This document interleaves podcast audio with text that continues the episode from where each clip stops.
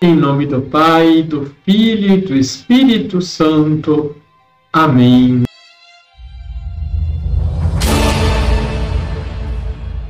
Olá, tudo bem com você? A caridade tem dois atos. Prorrompe na alma duas operações. Une a alma com Deus, unida com Deus, dedica-se ao bem do próximo.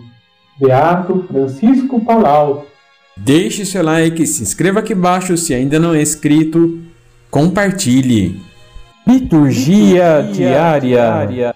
Na liturgia, lemos o Evangelho de Mateus, capítulo 5, versículos de 43 a 48. Jesus nos apresenta o mandamento do amor. Na verdade, retoma o livro do Levítico, capítulo 19, versículo 18. Vós ouvistes o que foi dito: Amarás o teu próximo e odiarás o teu inimigo.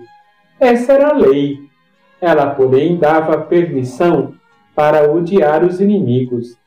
Jesus, mais uma vez, vai além e propõe: Eu, porém, vos digo: amai os vossos inimigos e rezai por aqueles que vos perseguem. Ele resgata o verdadeiro sentido da lei, que é o amor aos inimigos e o perdão. Perdoar em grego significa deixar ir, não se reter a uma lembrança ou sentimento, mas voltar a amar. Sabemos que o ato de perdoar é um processo e, quando chega ao seu fim, traz grande paz e alegria ao coração. Além da reconciliação, Jesus nos propõe que oremos pelos nossos inimigos e nos apresenta o um modelo perfeito, o Pai. Assim vos tornarei filhos do vosso Pai que está nos céus, porque ele faz nascer o sol sobre os maus e os bons e faz cair a chuva sobre os justos e injustos. Deus não tem pressa em fazer justiça. Nele só existe um ato contínuo: amar. Porque em Deus não há variação, conforme Tiago, capítulo 1, versículo 17. Sua palavra é sempre sim para nós.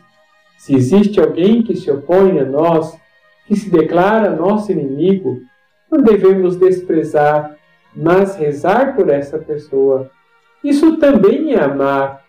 Jesus conclui: Porque se amais somente aqueles que vos amam, que recompensa tereis? Os cobradores de impostos não fazem a mesma coisa? E se saudais somente os vossos irmãos, o que fazeis de extraordinário? Os pagãos não fazem a mesma coisa? Portanto, sede perfeitos como o vosso Pai Celeste é perfeito. Nossa medida é alta, o Pai em sua perfeição. A novidade cristã não é a lei em si mesma, prática comum dos mestres da lei e dos fariseus, mas o seu fundamento, o amor. Vamos rezar? Senhor, quero fazer somente o bem.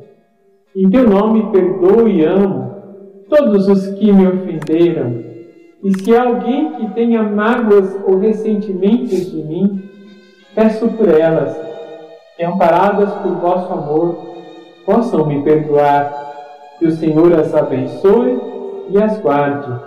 Assim seja. Abençoe-vos o Deus Todo-Poderoso, Pai, Filho e Espírito Santo. Amém.